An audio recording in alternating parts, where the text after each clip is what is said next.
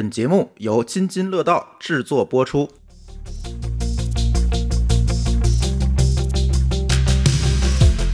各位听友，大家好，这里是久违了的科技乱炖。今天呢，还是我们仨。然后，为什么很久没有更新的一个主要原因呢？我们在上期乱炖里面呢，也跟大家聊了，主要是老高拉胯了，是吧？也不能叫拉胯啊，啊，他不是我拉胯胯是吧？被拉胯了，被拉胯了。对我南，然后就一直被连活人封，就一直封到现在。八月份封了我十八天，老高这个应该不是去趟海南，他周游了个全国，然后最终落脚落在海南，被然后就炸了。被控制住啊。被海被海南炸，被沈阳炸，被北京炸。对，但是老高闭关期间啊，我们也仔细思考了一下这个科技乱炖节目的后面的这个定位。我们准备啊，咱换个形式跟大家聊就是不需要我了是吗？啊，不，这倒不是，这不能缺你是吧？不能缺你。对，这个我们以前聊呢是什么呢？就是一个乱炖嘛，对吧？一个节目里呢聊的三四个话题，对吧？这是凑一个节目。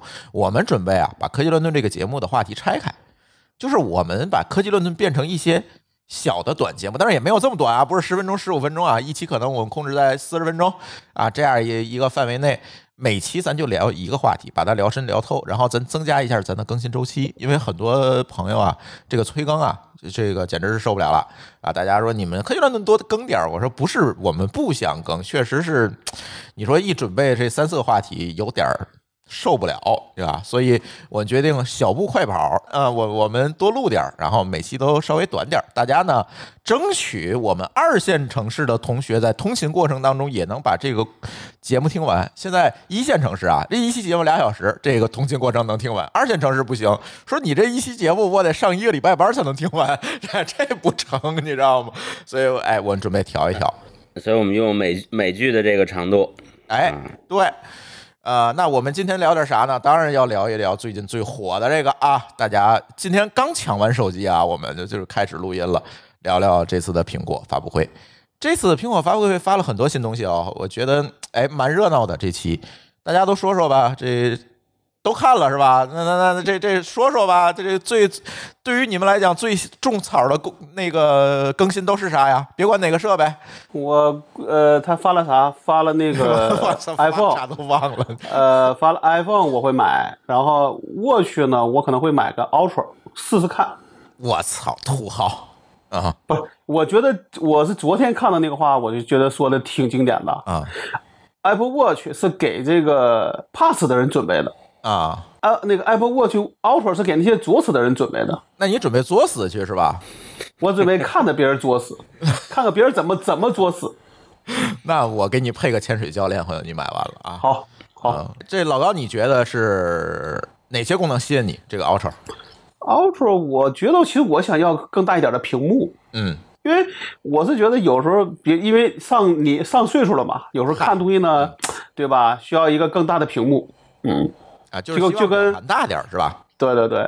其实它其他功能可能对我没没有什么用处，我觉得你还是看看真机吧，因为它真机我觉得它可能会比较大、比较厚，就是戴在手上这我舒服这我倒不太担心，因为你想，我都我都拿 iPhone 十四 Pro Max 的话，Watch 能有多沉呢？而且是戴在手上，对吧？是四十九毫米是吧？对，对咱现在一个你四十五毫米，你要对这个尺寸，你要对这尺寸有有心理预期啊。嗯，没事儿，我我这个可能确实像你们说的，我可能会去专卖店看一下。对，我觉得你可能得试一下，因为一般运动手表都大。第一个，它要考虑到这个戴着手套能操作的问题；第二个，它要嗯考虑说你要戴在那个厚重的衣服外面的问题，所以都会比较大。所以你再试试吧，我觉得。但是精神可嘉啊，精神可嘉，作死的精神可嘉。但是 iPhone 我肯定是不用去试了，对吧？肯定是让五刀买就完了，对吧？对让朋友去拿。那我唯一觉得这个比较纠结的是，到底这个灵动岛这个东西是不是真的能够有用？我哎确实抱一个谨慎的态度吧。我也是，就是灵动岛啊，看上去挺灵动的，但是呢，谁都知道他为了遮他那个大挖孔屏，我觉得灵动岛其实不是为了有用的，它就是为了不会让那个东西太没用。对，就跟那个就跟那个刘海儿其实是一个道理。对，在刘海儿两边给你放点东西嘛。对，这个这个主要的问题在于说，原来刘海是靠边儿的，这个东西是等于它不靠边儿了。哎，上面有一条缝儿，对吧？对，嗯，这就跟说你买个显示器，你你你有个亮点，你希望那亮点在边上还是在屏幕中间呢？我不希望有亮点。对啊，但是有的话怎么办？你只能是希望它在最边上，对吧？平时会注意不注意不到，但是现在的情况就等于你在中间某一个地方有这么一个亮点，那就很尴尬。哎，而且这亮点吧，要不动吧，你慢慢就忽略了。它还还放大缩小，上头还有字儿，你知道吗？有人说这东西可能是第二个 Mac 上那个 Touch Bar，对我我也不知道这个行不行。王老师说说吧，印象最深的是啥？啊、我印象最深其实是开头那短片儿。哦，就是各种写信那个。啊，对，写信，然后他们其实在讲的是这个 Apple Watch，对吧？Apple Watch 救我狗命命也好，啊救朋友的命，救自己的命，对吧？救这个这个，我印象特深的是有一个哥们儿掉到垃圾车里了 那个我一印象也特别深。对对，然后还有这个熊，还有这个失事的飞机，对吧？就是他，而且他这布景还都还原了一下。我相信这些人可能是真的啊，不是编的故事。啊，我也相信。也苹果对他也犯不上去编这个故事，但是那个布景是那个环境，他给还原了。比如说这个这个旁边有个熊，然后他在这儿念信，就这短片给我看哭了，你知道吧？哦，就是我我我这当然我可能也有一点这个比较容易情绪化啊，所以这个短片对我来说印象特别深 OK，啊。它应该是也引出了他这个新的苹果手表，就是说，就像老高刚才说的，就是这个这个 Apple Watch 就是给这些不想死的人准备的。从产品的角度来讲，我的印象确实是 Ultra 最深，其他那几样东西我都没怎么记住，就这东西记住了。原因是什么呢？因为这是好久没见过的新产品了。上次出的新东西还是什么呢？可能还是这个，如果不算电脑的话，那可能就是这个耳机了吧。这东西虽然也是 Watch 系列，但是我其实感觉这个不一样的点呢，我反而觉得它会在女性朋友中大受欢迎。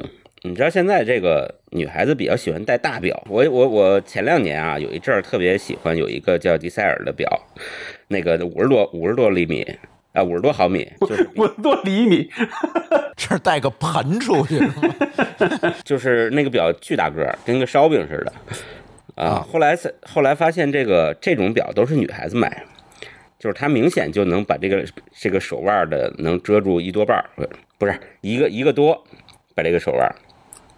呃，就跟显手小是吧？手机能显脸小，手表能显得手手小是吗？对，就是很酷啊。所以我觉得可能就跟老高刚才说的是，他为什么他也不作死，他也买 Ultra，就是因为这第一是个新东西，第二他又看起来很酷的样子。我觉得这东西应该卖的不错。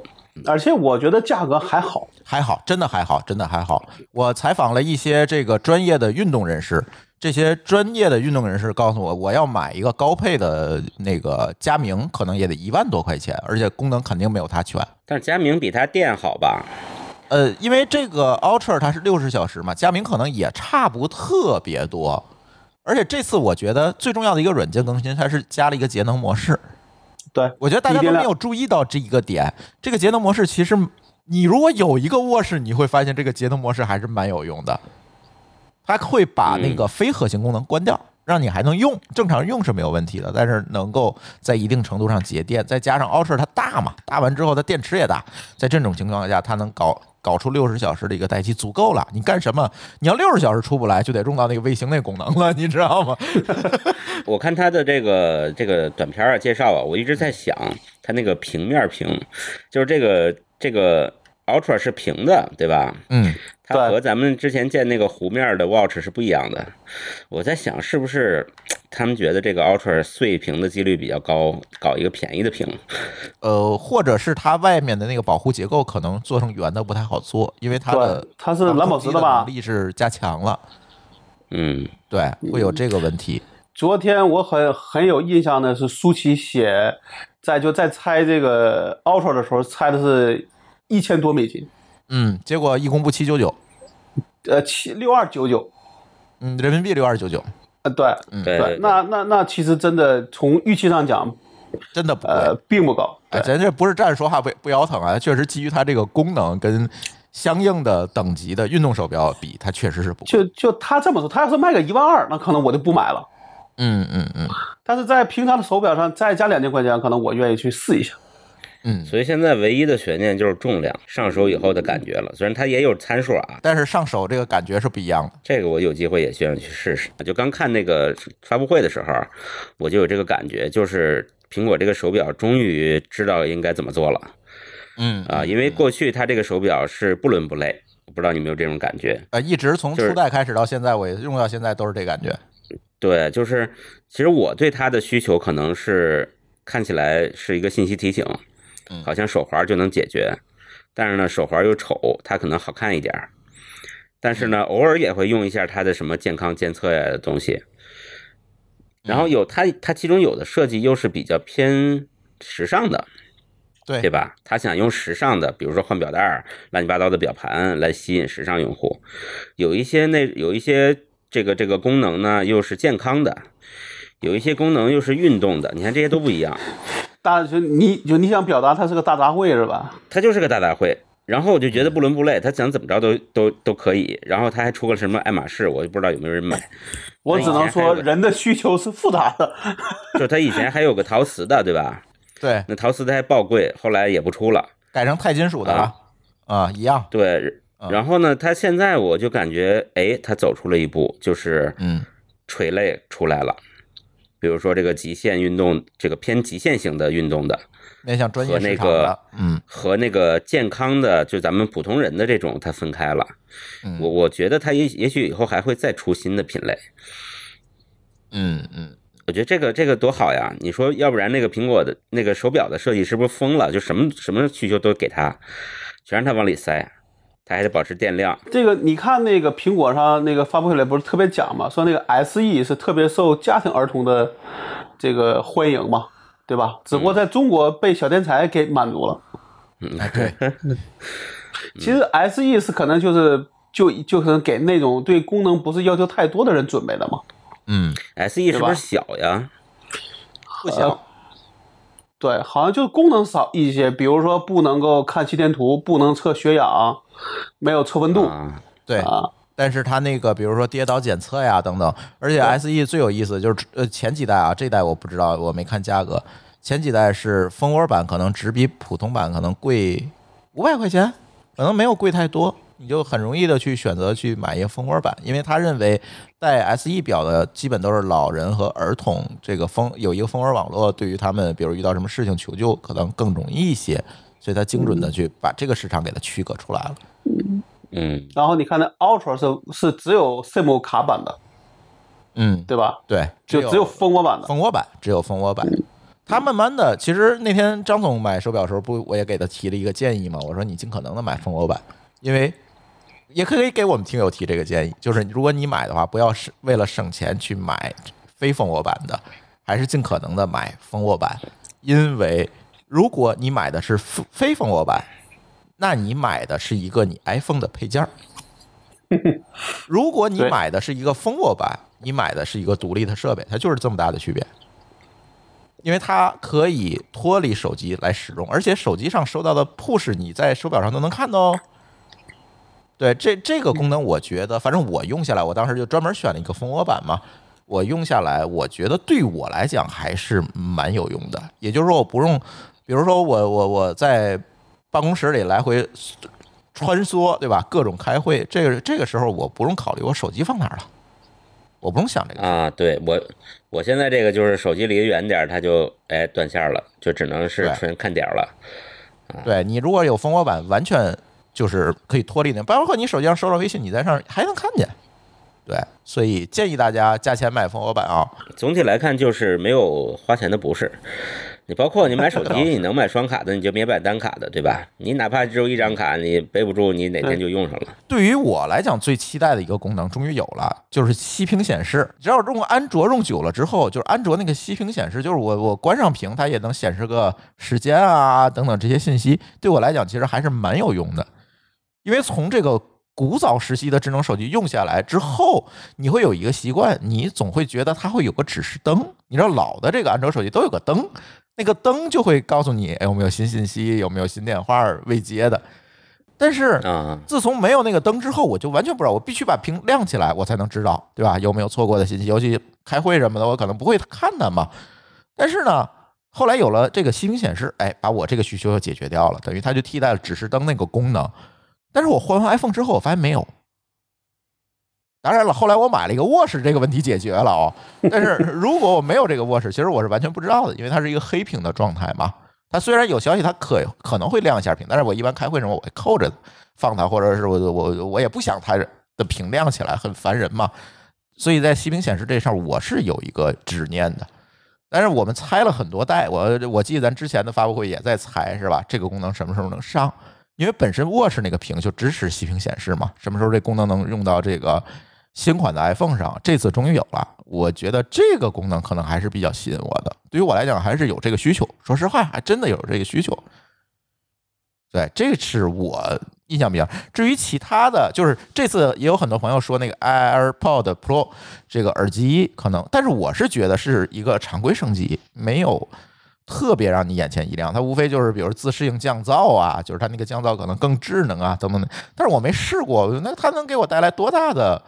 提升体验上的提升，我不知道。你看，我不是没提这个 AirPod 我会买吗？这个 Pro 对不对？就是因为我对这个降噪这个这个需求真的没有太多。对，因为你像你出门可能就是打车嘛，可能就还好。但是你像我有时我去北京，最起码地铁和高铁你是逃不过去。这个时候一个降噪耳机对我来讲就是一个刚需。比如说这通勤过程中我得听听播客吧，对吧？但是一般的耳机，原先我用的是一个小米的耳机，它确实地铁声音太吵，你是听不见说什么的，你知道吗？但是这个 AirPods Pro 这个降噪功能对我来讲还真的是一个刚需，所以这次它升级，因为舒淇一直以前用的是我淘汰下来小米，现在终于受不了了，说不行，我得换一个这个新款的 AirPods，这个我觉得倒是可以支持一下子，对吧？而且它不贵嘛，啊，分完期四舍五入等于不花钱，啊，就就就就这个可能会搞一个，对，其他的我觉得 iPhone 可能会换一个，其他的我觉得也就这样了，今年没有。你说卧室八要不要换？我确实也没啥想法，说实话没什么想法，就是这么一个东西。当然了，咱今天这期节目不是聊发布会流水账啊，大家都看发布会，对吧？我一项一项，我们一项一项聊下来，大家可能也不感兴趣，就聊聊我们感兴趣的吧。但是今天我们其实更想聊，就像我们的标题一样，我们这标题叫“争先捅破天，图个啥？” 什么是捅破天呢？我相信听咱节目的朋友们都知道。呃，华为在一个礼拜之前也开了一个发布会，说我们要在新的手机里加入一个卫星通信的功能，也就是我可以通过我的手机给卫星发消息，当然这个消息卫星会转下来，单向的发一条消息，比如你在哪儿遇险了，我通过这个可以求救啊。然后呢，苹果发布会一看，哎，他也做了一个，他也做了一个叫 Emergency 是吧？SOS Emergency 这样一个功能，也是啊，我通过。这个在我没信号的地方，我可以那个拿手机给卫星发条消息啊，这个求救这个功能出来啊，这个我看大家骂声不少，这个赞同的人反而不多，说这破玩意儿有啥用？什么情况下我会遇到没有信号？我需要它，这个概率太低了，我为它买单是不是很不合适的样子？有好多人说这个事儿，但是我可以给大家分享一个我的真实经历，这大多也不是我的真实经历。我是有一个那个海事卫星电话的，因为那个东西说实话啊不是很贵，我就闲来无事我就买了一个，一分钟的通话费大概是八块钱，当时是六块是八块我忘了，但是你插着卡你可以不用，它也没有月租，你可以不用。然后有一次啊，我们有一个朋友出去拍摄去，也是有公司有什么任务拍摄去，我说正好把这个借你，万一他去无人区嘛，穿无人区。我说，万一需要的话，你还可以用它。你知道这个事情就真的，他穿那个雅鲁雅鲁藏布江大峡谷，他有有无人区，真用上了，就是真的是遇到危险了，然后所有的信号全没，掏出这个卫星电话，打开开关，支棱起天线，哎，就把这个电话打回来了。他回来跟我说，要是没这个电话，我可能大概率就挂那儿了。因为当时是一个非常危险的境地，车起不来了，然后又是晚上非常寒冷，在这种情况下，他可能真的这些人是坚持不了多久的。在这种情况下，卫星电话就帮到他们了。但是你真的为了这个小概率的场景，你去买个卫星电话，这个我觉得可能对于多绝大多数人来讲，不如在手机里增加一个功能模块，ROI 更高。所以我不觉得这个功能是一个无用功能，在于说。可能你一辈子用不上，但是用上一次呢，就管你一辈子。是属于这个东西，所以我不觉得它没有用。所以说回来，苹果的这个东西啊，就是我也看了网上的一些讨论，但是我特别想借咱们这次节目呢，给大家好好聊聊这这这个东西到底是个什么。我看大家就是吐槽的多，然后这个都玩梗的多，但是真正了解这个东西的人，或者讲这个东西的人，并不是特别多。我今天晚上我做了一下研究哈，可以跟大家讲一讲。其实它这个使用是有一定的限定的，老高也发给我了，对吧？什么限定呢？特别有意思。首先，在中国、澳门、香港这三个国家及地区是不能使用的，而且是从硬件上禁止了这个功能。就是这个三个地区发行的手机上是没有这个功能的，这是因为？芯片抠掉了。对，这是什么原因？这就跟当年苹果三 GS 阉割掉 WiFi 芯片一样，这是政策限制。就是这东西可能国内我不知道有没有牌照，至少他们手里是没拿到。呃，国内肯定他们在国内是没有这个牌照，没法用的。嗯，对，这是一个。而且呢，它不能在你有 WiFi 或者是蜂窝信号的情况下激活使用的。比如你手机有 WiFi，或者是有蜂窝数据的信号，在这种情况下，你这个功能是没法激活的。我认为他干了这么一件事，就是防止你滥用，你知道吗？就是你只要有其他的招能求救，你不要用我；你招都没有了，你再用我。因为大家都知道，这个卫星的通信容量其实是特别有限的，它天上飘这 这些星的一个星这些信道是非常有限。如果大家买来新的 iPhone 十四都跟卫星联系联系，我觉得这卫星就迟早得挂，你知道吗？最起码地面站也受不了。所以，我我觉得他是出于这个考虑，反正他有一定有一系列的限制去限定你不能去滥用，而且我。我反正从片子里面看，他这个东西也是单向发而没有收。问题来了，就是如果是单向发没有收，那发给谁呢？他是发给他的后台的呼叫中心，你可以理解成。而且这个服务是收服务费的哦，它是前两年免费，然后后面每年你要交服务费的哦。就是汽车上那个撞车了，那边就给你打过来。我觉得就是一个 手机版的安吉星，你知道吗？而且你会发现，苹果这几年在。不断的推出这种类似的增值增值服务，什么？Apple Music 呀，Apple TV 啊，这个国内没有开通的那个 Apple Fitness 啊，等等这些东西，其实都是啊，都是增值服务的一部分。这块它，我想它也是面向增值服务。这个就说到片头这个短片了，你会发现这个发布会的通篇讲的事情就是苹果不想让你死，都是在于我怎么保证你的安全，包括它做那个车祸检测呀等等这些功能，其实都是在。这一个主题之下去讲的这些故事，讲的这些功能，其实都是这样。包括这个卫星求救，我查了一下这个信息，蛮有意思的。因为华为之前也推出一个跟北斗连接的功能嘛，就是这俩咱可以比一下啊。咱先说它这个，因为北斗大家都挺了解的，而且能查到一些公开的资料。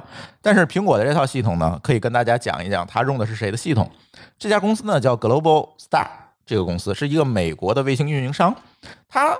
本身有一个业务叫 SPOT 的这个业务，SPOT Satellite Message 这样一个服务，就是卫星短信服务，这是一个短报文业务。苹果的这个功能就是基于这个业务开发的，而且这个公司昨天发了公告，因为它是一个上市公司，发了公告说我们为苹果预留了该系统百分之八十五的网络容量。来承接这件事儿，对，当然了，它这个服务其实是覆盖全球的，而这次的服务只在美国和加拿大、北美两个国家打开，还没有覆盖到全球。但实际上，我看它的覆盖图，全球百分之大概百分之六十五的范围内都能覆盖掉，而且是可以。用双向报文覆盖的绝大多数地方可以用双向报，它其实是支持双向报文，但是我怀疑是因为手机的天线啊、接收技术啊可能满足不了，应该是一个单向。但是我这是我猜啊，因为我没有看到更更详细的资料。具体的这个系统其实我看了一下，它是运行在一个叫 L 波段的波段上。那这个波段大概是什么频率呢？大概就是一点六 G 赫兹。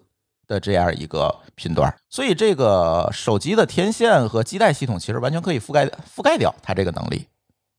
但是你说你把卫星下来的信号放大了再解码放出来，我觉得这挺难的。所以它发上去应该是没问题的，而且这一定是在一个空旷没有遮挡，因为它是它高频信号嘛，空旷没有遮挡，甚至不能有云彩和雨的一个地儿才能发出去这个信号，一定是这样。而这个我们刚才说的 Globstar 这个系统能发多少东西？四十一个字符，英文字符哦，只能发四十一个英文字符。所以我们看到在发布会里，苹果在提，我们会根据这个通信的特点去给它做特殊的编码，来提高这个传输效率和信息的有效性。它甚至做了很多预制的这个内容在里面，然后我就可以一键发。为什么？其实它是为了有效的利用它这个发射的带宽，就是这个这个包的大小，它一个包里尽可能多的放东西。它其实想做到这样一件事情，因为它能发的。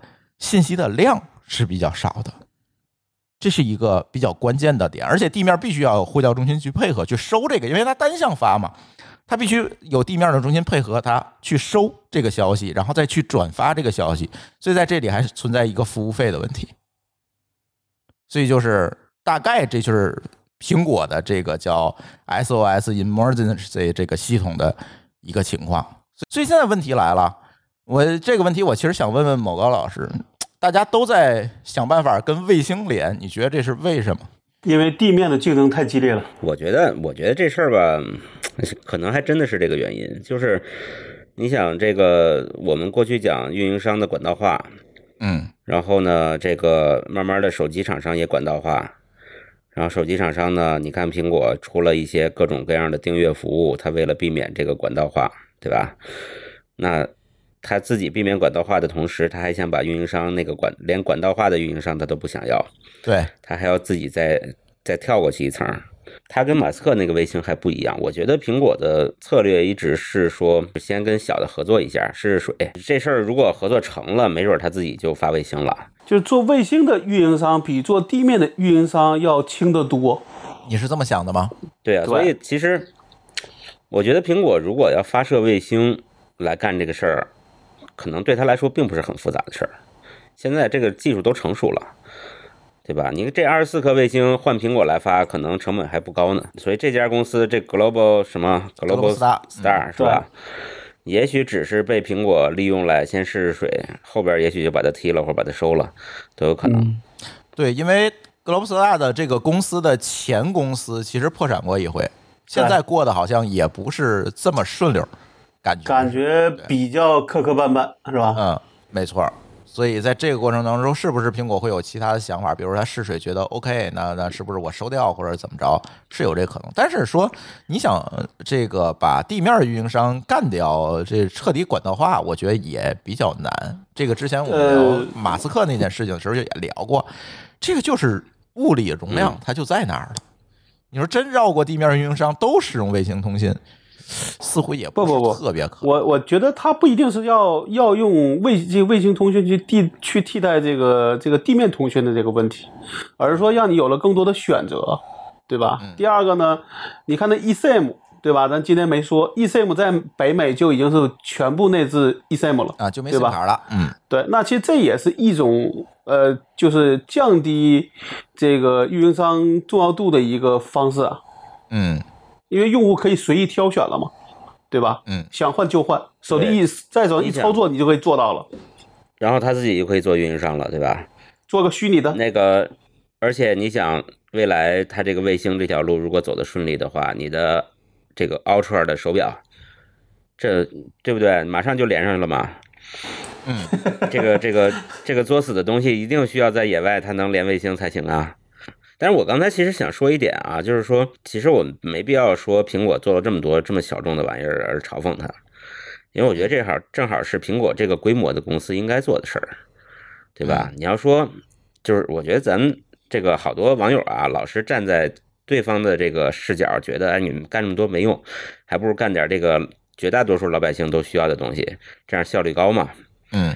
但是苹果都这么有钱了，他就应该照顾照顾少数群体。我觉得这一点问题没有。嗯，其实跟就跟马斯克那个放卫星是一个思路。你看马斯克那卫星，咱们之前好像有一集讨论过这个事儿吧？是，就是他可能最核心的用户群其实是美国的那些农民嘛。嗯，特别偏远的农场主，普遍服务到不了的地儿。对他其实不是为了拯救你们第三世界，人就是想救救美国的农民。那苹果这东西呢，可能也不是拯救你们第三世界，人家就是想让你在优山美地里边玩耍的这些美国人可以救救急，因为美国那些巨大个儿的优山美地里是真没信号啊。对呀、他那些巨大个巨大个儿的国家森林、国家公园里边都没信号嘛。嗯，是你想你你你家可能有这么个东西就管事儿了，就是咱有时候也别想太多，人家可能就为了自己人做的。我们聊美国旅游那期，其实就聊过这个问题，就是当我跟舒淇开着车在一个四周没有车，而且毫无手机信号的优胜美地国家公园，半夜两点在里头开的时候，我唯一怕一件事儿就是这车抛锚了，我们找谁求救的问题。对呀、抛锚了，然后下来你修车，后边来个熊，都完蛋了，对吧？对啊，那肯定 BBQ 了，我操！对，所以所以我觉得，就不要抛开场景去讨论这些事儿。对，有时候觉得他们干的有些事儿呢，你看起来好像我们把它带入到一个特别宏大的愿景里面，但其实人家可能就是为了自己郊游的时候方便啊，这也挺好。看吧，看这个功能出来之后，又有多少人写信吧。反正别人也用不了，嗨，就就美国这人能用。个对，但是我给可以给大家一个 tips 啊，就刚才我说的 Globstar 这个系统啊，这个短消息这个系统，你可以在中国用哦，你可以买一个它的设备就可以在中国用了，对我刚才看是，我刚才看了两百四十九美金，两百四十九美金一个设备，可以双向收发这个卫星报文，而且年费只有十一点九九美金起哦，可以发送二十条短消息，而且求救信息还是免费发送，免费的。大家如果想体验这个功能，同款 i iPhone 同款求救功能，来上网下我单神经病，我买回来啊！我为什么要但是你有没有机会用就不知道了。在国内这个手机信号覆盖的情况下，对吧？你有没有机会用就不知道。呃肯定还是有很多无人区的。呃，我看了一下，在中国的覆盖范围，绝大多数地方都能覆盖，除了新疆就是尾巴上尾巴尖上那一点儿可能没有覆盖到以外，高纬度地区没有覆盖到以外，其他地方都覆盖到了。其实如果你想试试就试试吧，我觉得，哎，两百四十九买不了吃亏，买不了美金啊，买不了吃亏，买不了上当，比手机便宜，你们可以试试去，对吧？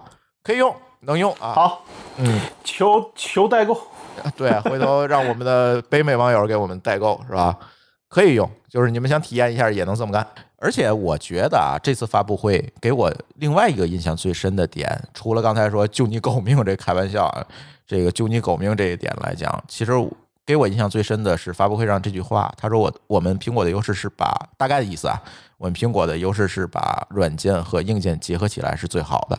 就是我能把有软件和硬件结合好，然后给你一个最好的体验。